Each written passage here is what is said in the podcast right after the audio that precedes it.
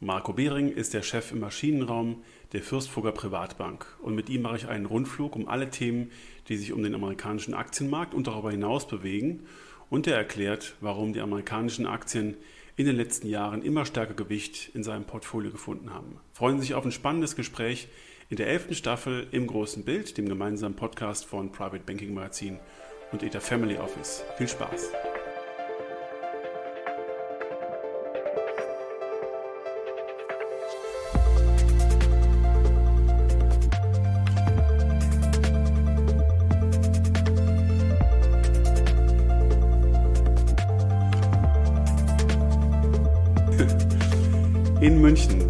Ganz herzlich Herrn Marco Behring von der Fürstfurger Privatbank zum ersten Mal bei uns im Podcast. Herr Behring, ganz herzlich willkommen. Ja, ein herzliches Hallo, herzlichen Dank für die Einladung. Herr Behring, wir haben uns als Schwerpunktthema vorgenommen, dass wir einen Blick auf die USA und das dortige Marktgeschehen werfen. Aber es scheint ja momentan so, dass mehr in Europa passiert. Und ähm, deswegen würde ich Sie gerne einladen, dass Sie uns mal mitnehmen in Ihre Überlegungen, in die globalen Faktoren und Kräfte, die aktuell auf die Vermögen wirken, die Sie verwalten, die wir alle uns gerade anschauen. Welche Themen und welche äh, Fragen, Fragestellungen stehen in den nächsten Monaten aus Ihrer Sicht im Vordergrund, wenn man sich überlegt, was da Risikoappetit ähm, senkend oder Risikoappetit steigernd wirken könnte? Ja, also es ist tatsächlich so, dass wir ähm, eine, in einer sehr interessanter, in einer sehr interessanten Gemengelage letzten Endes sind. Also wir sind momentan so im Wesentlichen äh, vier Themen, die letzten Endes ähm, äh, den Markt mehr oder weniger ähm, beeinflussen. Das ist natürlich das erste Thema, ganz klar. Ähm, das war ja auch zum Jahresbeginn schon das primäre Thema, was dann auch vom Markt gespielt wurde. Da das Thema Politikwende der Zentralbanken, also da das Thema Zinserhöhung. Ähm, da muss man jetzt ganz klar sagen, da haben wir jetzt die ersten Schritte in den USA gesehen. Und wir gehen davon aus, dass uns dieses Thema, also sprich dieser sehr hawkische Zinszyklus, der gerade läuft, ähm, bis spätestens Herbst, Winter diesen Jahres äh, begleiten wird. Wieso Herbst, Winter? Naja, ich, wir glauben tatsächlich, dass diese Thematik ähm, ja ähm, bis dahin schlagend wird auf der hawkischen Seite, wenn man sich auf die FED schaut. Ähm, gleichzeitig wird es dann sehr interessant sein zu sehen, weil wir glauben, dass dann gewisse sagen wir, Bremsspuren auch auf der wirtschaftlichen Seite durchaus auch sichtbar werden könnten. Und dann werden wir wahrscheinlich ein interessantes Umdenken erleben. Das heißt, dieses Thema wird ziemlich sicher uns das gesamte Jahr beschäftigen. Und ja gut, das zweite Thema ist selbstverständlich das Thema Ukraine, wobei da vermutlich der Kriegsverlauf selbst bei allem humanitären Schrecken äh, den wir da momentan sehen, wahrscheinlich weniger bestimmt für die Börse sein wird, als jetzt eher die Thematik, ähm, ja, ähm, welche Wirkung entfalten die Sanktionen auf der einen Seite und auf der anderen Seite das Thema Rohstoffanstiege und damit einhergehen natürlich die Zweitrundeneffekte, äh, die wir nirgendwo sehen, sehen werden. Ja gut, und äh, aus diesem Konglomerat oder aus diesen beiden Themen äh, wächst letzten Endes, ja, vermutlich, das sieht man ja teilweise jetzt schon, ein drittes Thema und das ist der das dritte Faktor, ist das Thema Wachstumsangst. Das ist ja so ein Thema, das ist momentan vielleicht an den Börsen. Wir sind ja jetzt auch wieder von den, äh, von den, von den ähm, Schocktiefs haben wir uns jetzt sehr deutlich erholt. Es wird an den Aktienbörsen noch nicht so gespielt, aber auf der Rentenseite kommt das Thema an. Schauen Sie auf die Zinsstrukturkurve in den USA. Die dreijährige hat sich zur zehnjährigen invertiert, die zweijährige bald. Also so eine Zinsstrukturkurve, wie wir sie jetzt nach der ersten Zinsanhebung gesehen haben, wohlgemerkt nach der ersten, ist eigentlich völlig unüblich. Und das zeigt, dass äh, die Rentenanleger eher von einem relativ kurzen Anhebungszyklus ausgehen. Und natürlich kommt jetzt der ein oder andere schon um die Ecke und sagt, na ja, ist das Thema Wachstum wirklich noch so sicher vor dem Hintergrund der zwei genannten Themen. Und einen vierten Faktor, den ich schon auch noch mal platzieren wollen würde, ist letzten Endes das Thema China. Das ist so ein bisschen aus dem Fokus verschwunden. Wir haben im Sommer letzten Jahres über das Thema Evergrande Immobilien gesprochen. Aber das Thema könnte noch mal spannend werden. Also China ist als solches durch mehrere Faktoren beeinflusst. Wir haben einmal die Thematik Covid-Restriktionen, also das Festhalten an dieser Null-Covid-Politik, das dämpft natürlich. Wir haben das Thema ADR-Delisting und letzten Endes das Thema Immobilienkrise. Und da habe ich heute Morgen einen sehr interessanten Artikel auf Bloomberg gelesen, Und äh, zwar ist es wohl so, dass ähm, mindestens neun Immobilienunternehmen in China, darunter unter anderem Evergrande und auch die Kaiser Group, gemeldet haben, dass sie die Frist für die Vorlage des geprüften Jahresergebnisses in diesem Monat verpassen werden. Kurzum, wenn man jetzt auf China schaut, gibt es dann doch durchaus einige Themen, die auch nochmal im Verlauf dieses Jahres letzten Endes faktisch zu einem Problem werden können. Und das sind so die vier Themenblöcke, die wir momentan sehr engmaschig im Blick haben. Vielen Dank. Ähm, da möchte ich vielleicht mal kurz auf das Thema äh, China eingehen, was ja in der Tat ähm, von außen wie eine große Opportunität aussieht, weil der chinesische Markt sich äh, erstmal sehr erratisch und dann auch negativ entwickelt hat. Aber in China geht die äh, Notenbank ja im Prinzip genau den umgekehrten Weg wie die amerikanische, muss lockern, ähm, muss äh, unterstützen, damit das Wirtschaftswachstum, das die Partei sich als Ziel gesetzt hat, erreicht wird. Und letztlich, immer dann, wenn sich sozusagen unsere westliche Wirtschaft abgekühlt hat, konnte China einspringen und uns ein bisschen helfen. Ähm, erwarten Sie das dieses Mal auch oder haben wir eher das Risiko, dass wir von der chinesischen Wirtschaft enttäuscht werden?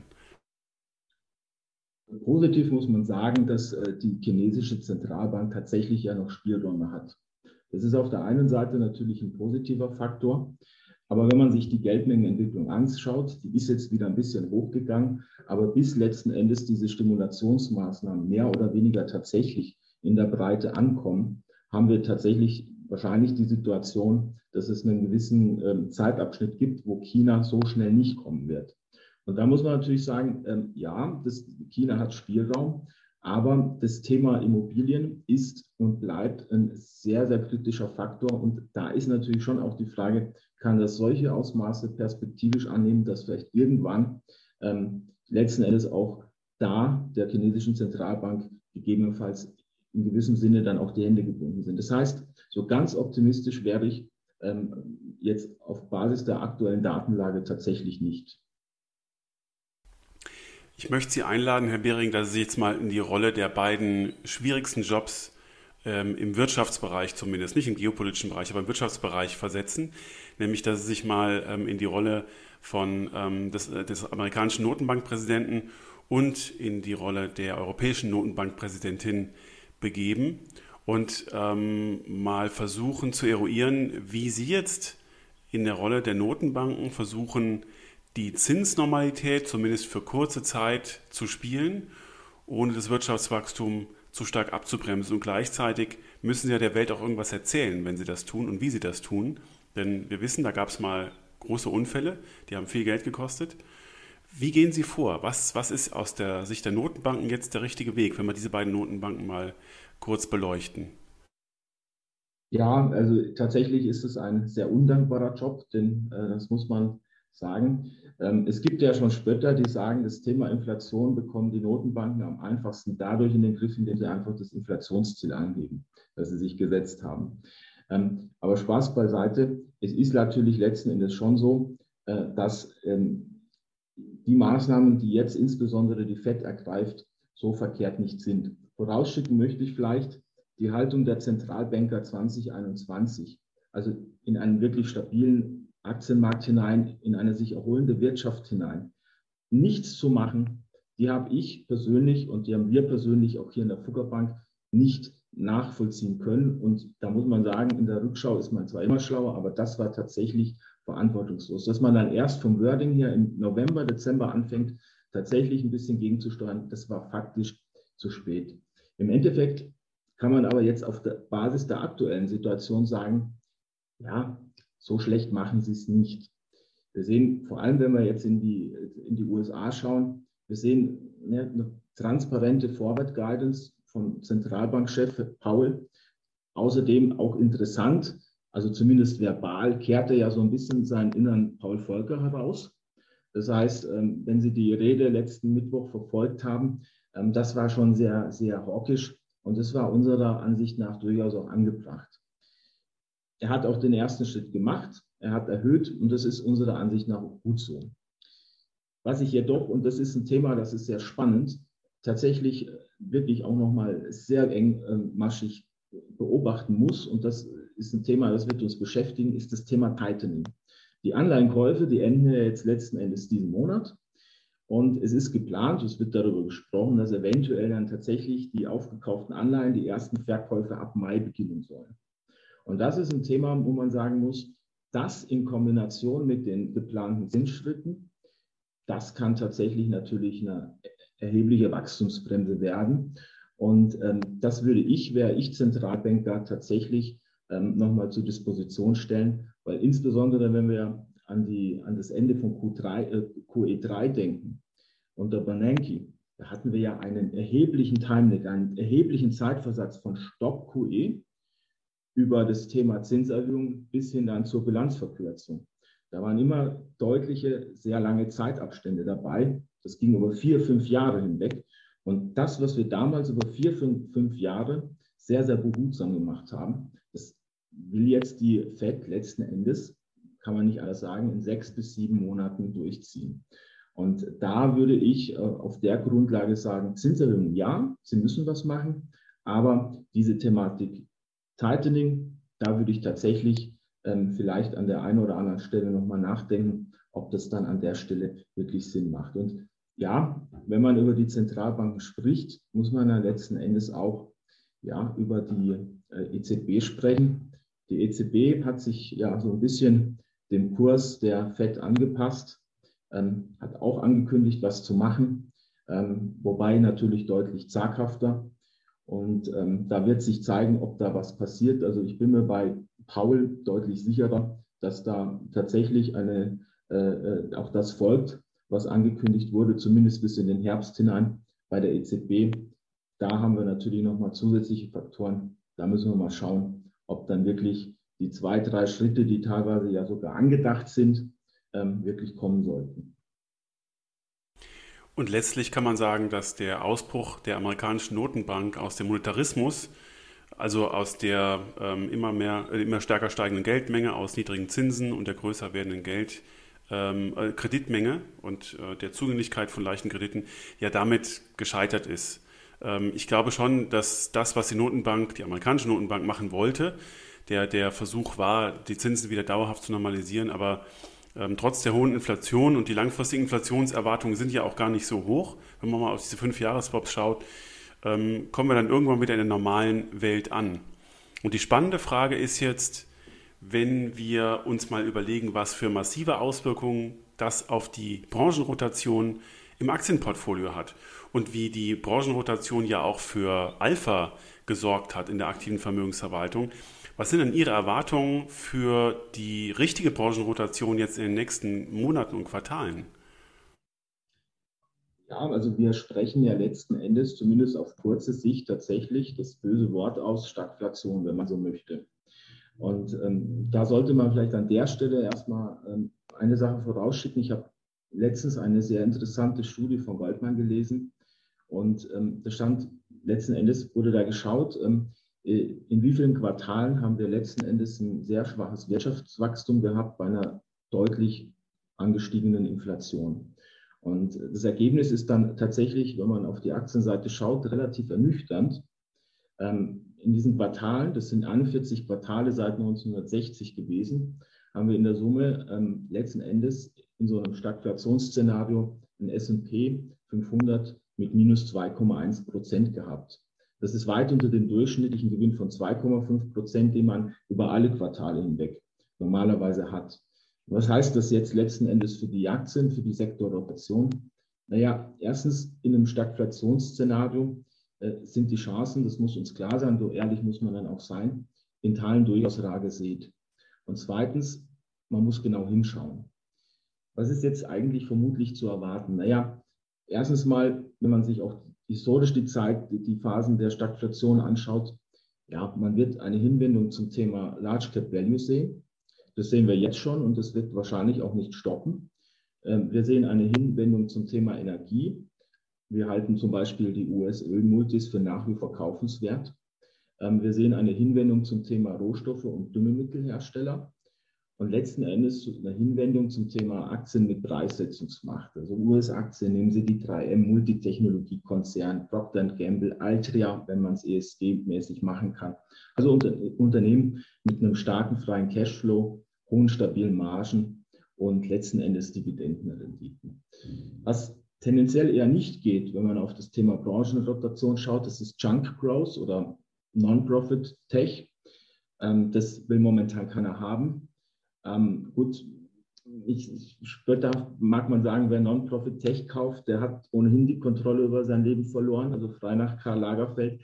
Ähm, das, die Peloton Interaktivs dieser Welt, das war ja teilweise fast schon obszön, die Bewertungen.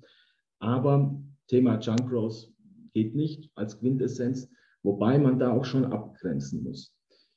Growth dürfte an sich nicht gut gehen, wobei es da durchaus Ausnahmen gibt. Und wenn wir dann in den Bereich Quality Growth schauen, dann würde ich sagen, kann man Growth nach wie vor machen, aber es muss bitte profitables Growth sein mit einem Burggraben. Dann habe ich kein Problem mit Growth. Junk Growth bitte nicht. Und das sind so die, die, die, die generellen Trends, die uns in diesem Stagflationsszenario wahrscheinlich die nächsten Monate begleiten werden.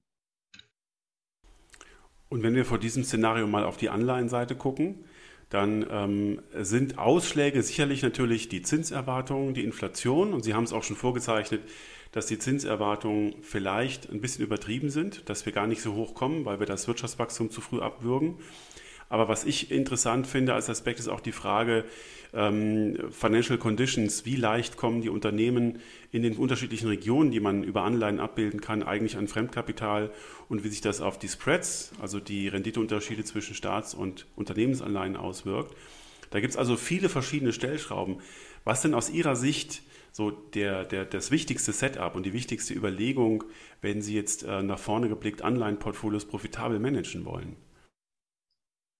In der Tat ist die aktuelle Situation für uns ähm, auf der Anleihenseite sehr, sehr spannend. Ähm, die Renten wurden ja die letzten Jahre richtig gegen Tod gesagt. Das haben wir so nie gesehen. Im Gegenteil, wir haben das immer als stabilisierende Beimischung gesehen. Natürlich nicht im Junk-Segment, aber im Investment-Grade-Bereich oder im Staatsanleihen-Segment, das ist einfach äh, Gesetz gewesen. Jetzt haben wir eine Situation, wir haben eine Drei-Sigma-Bewegung im Bund Future gehabt. Das ist Drawdown, der, da müssen Sie lang schauen, bis Ende 99 müssen Sie da schauen, ähm, bis Sie so eine vergleichbare Kursbewegung finden.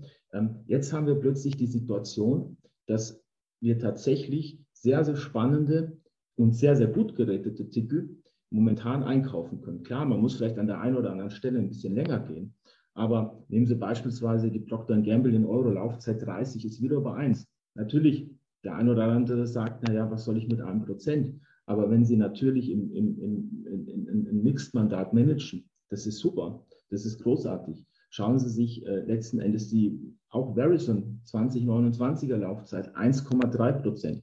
Vom Ratingspektrum sprechen wir hier über Single A oder Zweifach A gerätete Titel. Das heißt, Sie können sich wirklich gute Bonität mit ein bisschen Zins wieder einkaufen. Und das ist tatsächlich eine extrem, eine, eine extrem spannende Phase. Und wenn man jetzt tatsächlich sagt, perspektivisch die Rentenseite, also wir sehen momentan schöne Kaufkurse, schöne Kurse auf der Rentenseite und sind tatsächlich auch so, dass wir ähm, natürlich hat auch bei uns eine gewisse Rotationsbewegung im Laufe der letzten Jahre stattgefunden, weg aus der Anleihe hin in die Aktie. Aber mittlerweile macht es, fängt es wieder an, Spaß zu machen auf der Anleihenseite. Und wenn man da jetzt schon mal das, den ersten C ins Wasser kriegt, ist das, glaube ich, jetzt nicht verkehrt. Also wir sind tatsächlich auf der anderen Seite auf, auf, äh, auf der Kaufseite ähm, und schauen da, dass wir tatsächlich im Ratingspektrum nicht mal, mal, nicht mal so sehr das Triple Base, sondern wirklich in den A, ins A-Segment reingehen, weil wenn man da genauer hinschaut, da gibt es Perlen. Das ist wirklich interessant momentan. Ich möchte das mal hervorheben, Herr Behring, dass Sie äh, also wirklich Freude daran haben, ähm, in Anleihen zu investieren. So kommt das rüber. Und das ist keine Selbstverständlichkeit. Ähm, nämlich äh, oft äh, wird das so als sehr stiefmütterlicher Bereich in einer gesamthaften Vermögensverwaltung behandelt. Also vielen Dank schon mal für die Einblicke. Und ich glaube, ähm, tatsächlich im Anleihenbereich gibt es äh, viel zu tun und viel zu managen und auch viel Alpha zu generieren.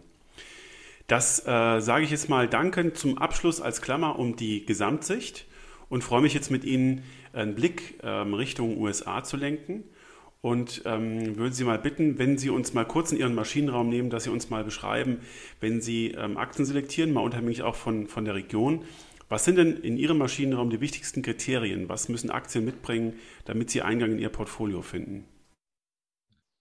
Naja, also fundamental bleiben wir uns da treu. Das heißt, was heißt das?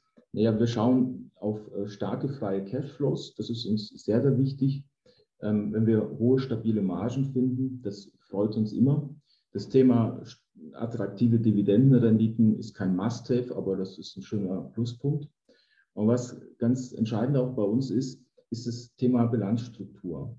Ähm, wir sind ähm, so ein bisschen, wir schauen immer gerne auf die Cash-Position der Unternehmen, weil wir der Ansicht sind, dass Cash letzten Endes äh, Resilienz sichert. Und wenn das Unternehmen die Bankverbindlichkeiten, die es hat, mit dem freien Cashflow und mit den liquiden Mitteln binnen fünf bis zehn Jahren bezahlen kann, dann ist es ein unglaublich resilientes Unternehmen. Das haben wir im Übrigen auch im Corona-Crash gesehen. Also wenn Sie nach solchen Unternehmen schauen, haben Sie in der Regel den Faktor Qualität mit dabei. Und äh, da muss man sagen, äh, das hat sich über die letzten Jahre hinweg bewährt. Das hat sich während der Corona-Phase bewährt und ähm, das wird sich auch in Zukunft bewähren. Das sind so die wesentlichen Themen, die wir auf der fundamentalen Seite anschauen. Und wenn man jetzt, ich sage mal, ein bisschen taktischer schaut und sagt, okay, was kann man jetzt in der eher auf eher kurze oder eher mittlere Sicht machen, ähm, dann ist es so, dass wir ja letzten Endes die gleichen Kriterien ansetzen, aber da insbesondere in den Bereich Energie reinschauen, in den Bereich Rohstoffe reinschauen, im Bereich Basiskonsum letzten Endes reinschauen. Und ähm, vor allem glauben wir, ich weiß, es ist schon relativ viel oder man glaubt, es ist schon relativ viel auf der Rohstoffseite gelaufen, aber wir glauben, das ist das tatsächlich noch nicht das Ende der Fahnenstange. Ähm, man erinnert sich dann vielleicht an ähm, die Rohstofffosse 2003 bis 2008, K&S, Salzgitter damals extrem dynamisch gelaufen. Also wenn Sie sich die da anschauen, damals in dieser Phase, so ein Zyklus kann auch durchaus länger gehen. Und da glauben wir, dass da durchaus noch Luft nach oben ist, auf der taktischen Seite und auf der fundamentalen Seite. Die bunte Mischung. In der Beschreibung kommt für mich so ein bisschen rüber, wenn ich jetzt mal äh, das auf andere Kennzahlen übersetze, dass Ihr Portfolio wahrscheinlich relativ günstig bewertet ist, also mit Blick auf äh, Kurs-Gewinn-Verhältnis und ähnliches. Ähm, denn äh, Sie haben jetzt äh, diese langfristigen, ähm, unglaublich überbordenden Wachstumstrends und äh, Wachstumsraten gar nicht angesprochen. Vielleicht das ja auch taktische Gründe, aber können Sie mal das ganz kurz einordnen? Das, das, muss man ein bisschen, ein bisschen abgrenzen. Also Sie haben in der Tat recht, wir haben durchaus eine gewisse Value-Beimischung, beziehungsweise wir sind, wenn Sie ähm, nach, unserem, nach, nach, dem, nach der Faktormischung fragen würden, würde ich Ihnen sagen, naiv diversifiziert 50% Value, 50% Quality Growth. Das hat einen ganz einfachen Hintergrund. Ähm, wir sind natürlich in einer Phase, äh, auch auf der Zinsseite, wo man ähm, davon ausgehen kann, dass wir vermutlich jetzt erstmal ähm, eine Phase haben, in der Value besser läuft. Das ist faktisch so. Nichtsdestotrotz, ich habe es ja vorhin skizziert, wenn Sie sich die Zinsstrukturkurve anschauen, wenn Sie sich das Thema Wachstumsangst anschauen, was eventuell nochmal in den Markt reinkommen könnte, ähm, tut man eigentlich gut daran, auch in einem Umfeld, wo man steigende Zinsen erwartet, sich nicht komplett auf den Faktor Value zu verlassen, sondern das auch tatsächlich breiter zu streuen. Und deshalb haben wir selbstverständlich auch ähm, ja tatsächlich äh, Qualitäts-Growth-Titel in unserem Portfolio verallokiert.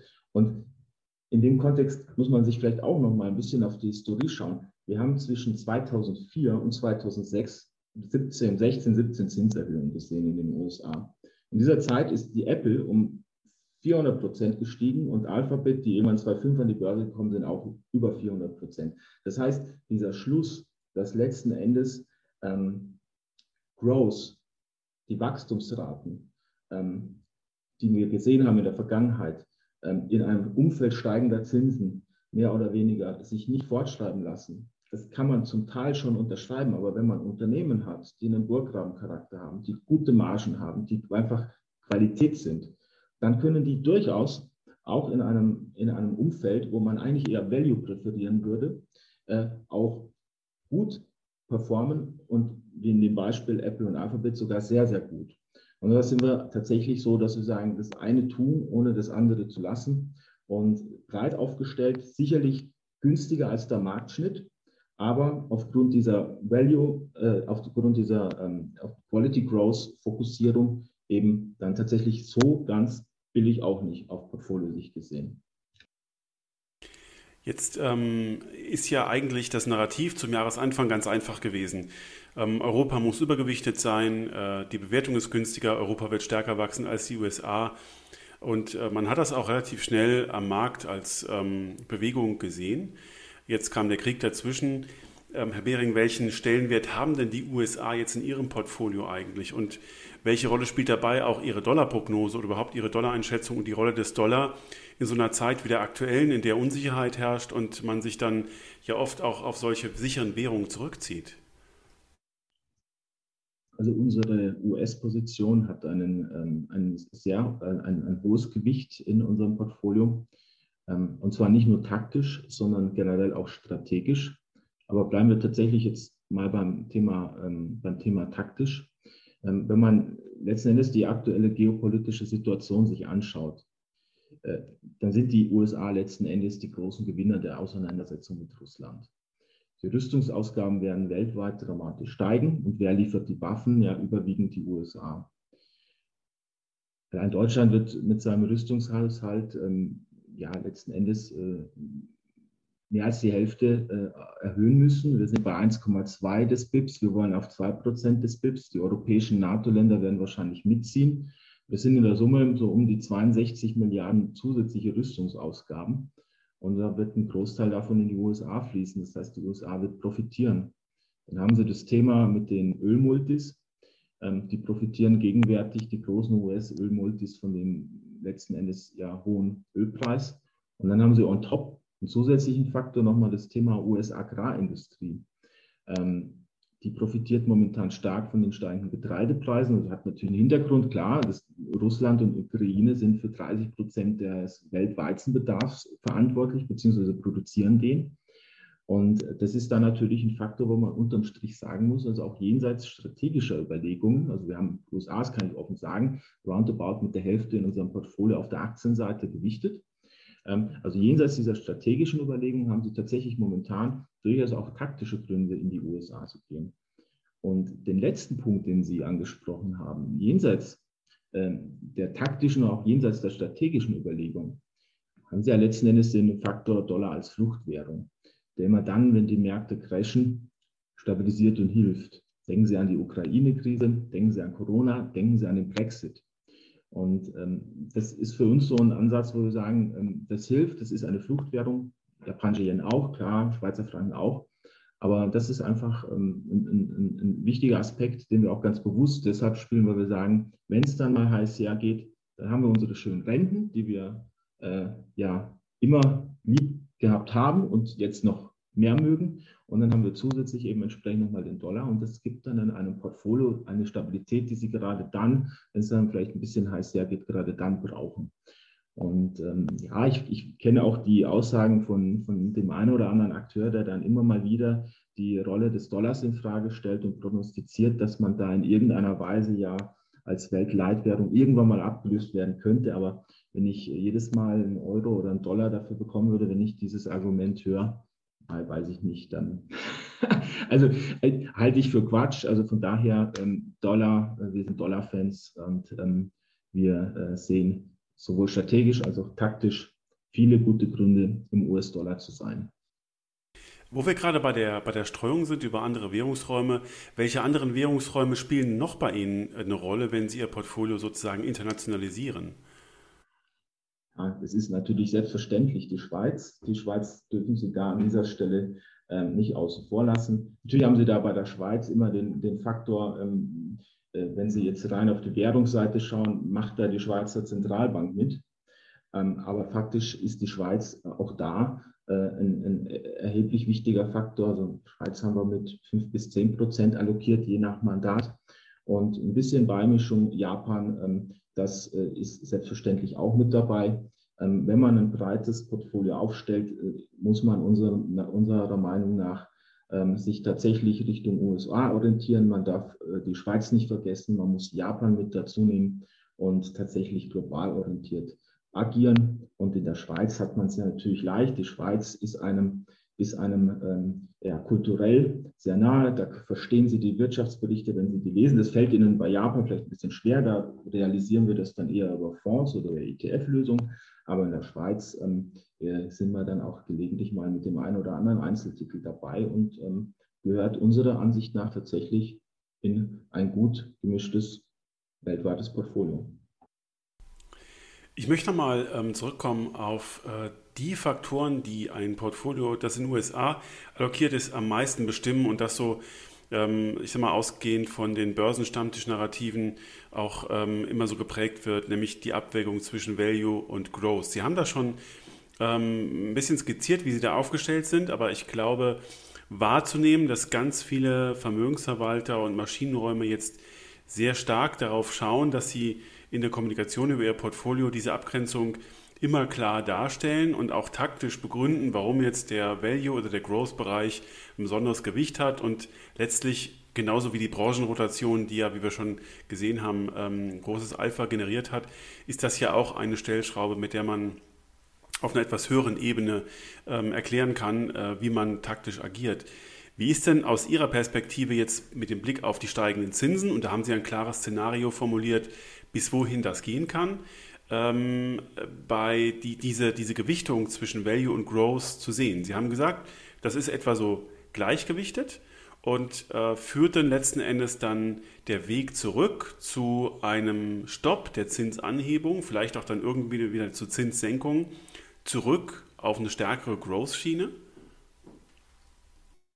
Das halten wir tatsächlich für gut denkbar und das ist auch tatsächlich unser äh, Primärszenario, das wir haben. Ähm, wir müssen jetzt die nächsten Monate sehr genau beobachten, aber sollte sich äh, dieses Szenario eintreten und wir tatsächlich eine ähm, ja, Neubewertung dieser sehr hawkischen Positionierung der FED im ja, Herbst, Winter diesen Jahres sehen, ähm, dann ist das selbstverständlich positiv für die Growth-Aktien. Und ähm, da würden wir uns selbstverständlich vorbehalten, dann gegebenenfalls auch da wieder sukzessive den Fokus stärker auf das Thema Growth zu lenken und ein bisschen weg vom Thema äh, Value zu gehen. Generell muss man natürlich sagen, und das ist auch das, was äh, uns da an der Stelle wichtig ist, wir führen natürlich auch mit unseren Kunden diese Gespräche und natürlich fragen die Kunden nach, insbesondere was das Thema Value und auch Rohstoffe angeht. Was habt ihr verallokiert? Wie viel haben wir drin? Wollen wir nicht ein bisschen mehr gehen? Aber letzten Endes kann man dann eigentlich immer relativ gut ähm, auch mit dem argumentieren, was ich vorhin schon gesagt habe. Ähm, diese 17 Zinssteigerung zwischen 2,4 und 2,6, ja, das war vielleicht für den einen oder anderen Growth-Titel nicht so gut, aber wenn Sie in der Aktienauswahl den Fokus auf das Thema Qualität setzen, dann ist es nicht schädlich, da 50-50, naiv gesagt, unterwegs zu sein. Ähm, das ist äh, nicht verkehrt. Und letzten Endes sind wir auch als Vermögensverwalter Akteure, die langfristig einen gewissen Buy-and-Hold-Ansatz verfolgen. Und wir haben kein Problem damit, ähm, auch mal einen Einzeltitel über fünf, über zehn Jahre, über mehrere Zyklen hinweg zu halten. Und ähm, insbesondere bei Bestandskunden ist das natürlich ein Faktor, wenn Sie da ähm, mit einer Apple, die Sie 2012 eingekauft haben, ähm, auf guten Gewinnen sitzen, ähm, müssen vielleicht die Spitzen abbauen, aber den stört dann auch nicht, wenn sie äh, Quality Growth drin haben, in einem Umfeld, wo dann vielleicht Value ein bisschen besser läuft. Vor allem, wenn sie nach, wenn sie zeigen können, schau mal, wir haben durchaus auch das Thema Value, das wir spielen. Wenn wir mal äh, die Industrielandschaft in den USA anschauen und auch die Investitionsprogramme, die die Regierung dort ähm, aufgelegt hat und auch die Lieferkettenprobleme, die durch Covid entstanden sind, dann fällt hier auf, dass bestimmte Umbauten da ja doch sehr wahrscheinlich sind. Also vielleicht haben ähm, die Energielieferanten und auch das Frackinggas und vielleicht auch die Stahlhersteller ähm, wieder etwas Oberwasser. Aber letztlich ähm, wird das äh, iPhone nach wie vor in China produziert. Ähm, es gibt andere Dinge, die vielleicht repatriiert werden müssen. Und ähm, was wir noch gar nicht so diskutiert haben, diese geopolitische Spaltung hat ja auch etwas äh, hat ja auch Ausstrahlung aus die, auf die, das Verhältnis zwischen den USA und China. Und vielleicht ist ja wirklich irgendwann notwendig, dass Lieferketten oder äh, Komponenten, die man aus China bezieht, ähm, zu Hause produziert werden sollen, was ja auch inflationär wirken kann. Gleichzeitig versucht die amerikanische Regierung natürlich auch diese Wirtschaftsschwäche durch Investitionsprogramme ähm, zu stützen. Joe Biden hat äh, vor, vor einem Jahr, was ja alle als viel zu groß erachtet haben, ein großes Infrastrukturprogramm aufgelegt. All diese Dinge sind ja quasi Baustellen im amerikanischen Industriesektor. Wie kann man denn als Portfolio-Manager genau solche Dinge abbilden und davon profitieren? Ja, das ist eine sehr spannende Frage und auch eine tatsächlich sehr spannende Entwicklung, die da momentan läuft.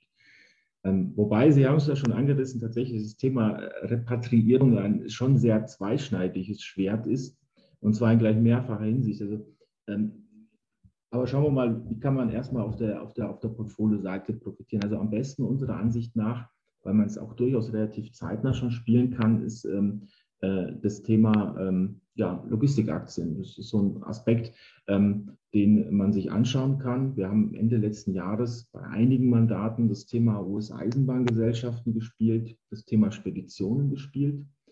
Ähm, das, ist ein heiß, das ist ein heißes Thema. Ähm, und das können Sie übrigens auch schön am Dow Jones Transportation sehen. Der notiert nämlich ähm, entgegen der Indextrends nahe seines Allzeithochs. Also da passiert durchaus auch was. Ähm, aber auf der anderen Seite, und das ist der Themenblock oder das ist das Thema, was bei Ihnen jetzt gerade auch schon durchklang, die andere Seite der Medaille, und da muss man sich natürlich klar sein, ist das das Thema Repatriierung, aber auch das Thema Investitionsprogramme letzten Endes eine Wirkung auf die Inflation hat.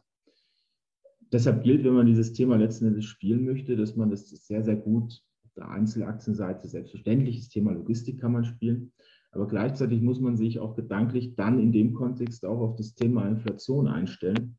Ähm, denn auch da gibt es halt letzten Endes die Opportunitätskosten und ähm, Stichwort Lohnpreisspirale etc. pp. Und dann sind wir eigentlich auch schon wiederum bei den Handlungsideen, die wir vorhin bei dem Thema Stagflation besprochen haben. Das heißt, was macht dann Sinn, in einem solchen Szenario anzulegen oder wie legt man dann am besten an? Und da sind wir eigentlich letzten Endes bei den bewährten Mitteln, hoher freier Cashflow, schöne Dividendenrendite, gute Bilanzstruktur, um es zusammenzufassen. Ganz herzlichen Dank mal für diesen ähm, Abriss äh, und diese Einblicke in Ihren Maschinenraum. Und ähm, ich möchte Sie, Herr Behring, äh, einladen, zum Abschluss noch mal kurz einen Blick zurückzuwerfen. Wir hatten jetzt äh, jüngst zwei starke Krisen und im Vorfeld äh, eine vergleichsweise ruhige Phase, in der man mit seinem Investmentprozess vielleicht keine großen Veränderungen vornehmen musste.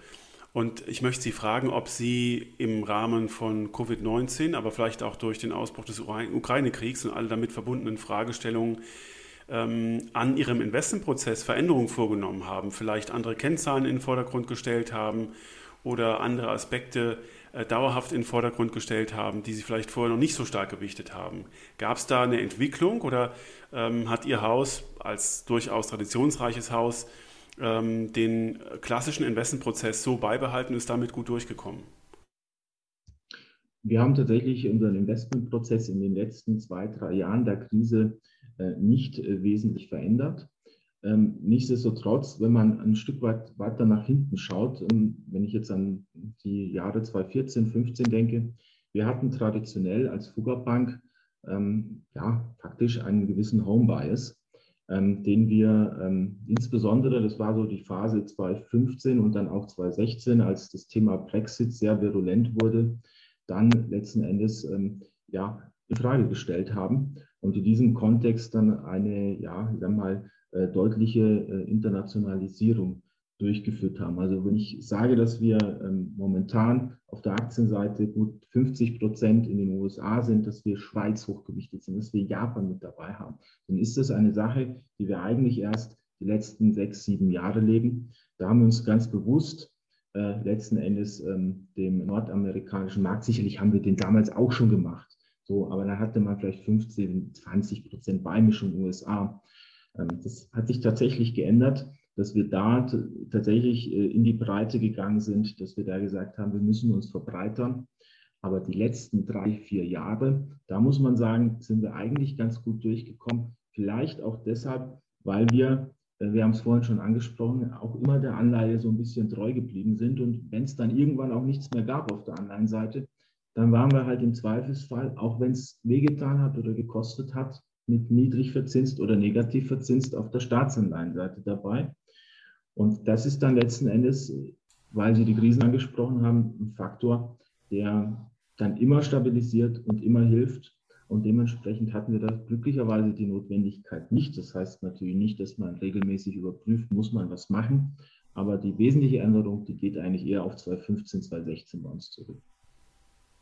Und das ist ja auch eine, eine, klassische Bewegung, die durchaus sinnvoll war, nämlich sich letzten Endes zu internationalisieren und über den Tellerrand hinauszuschauen. Da bliebe mir jetzt noch eine letzte Frage.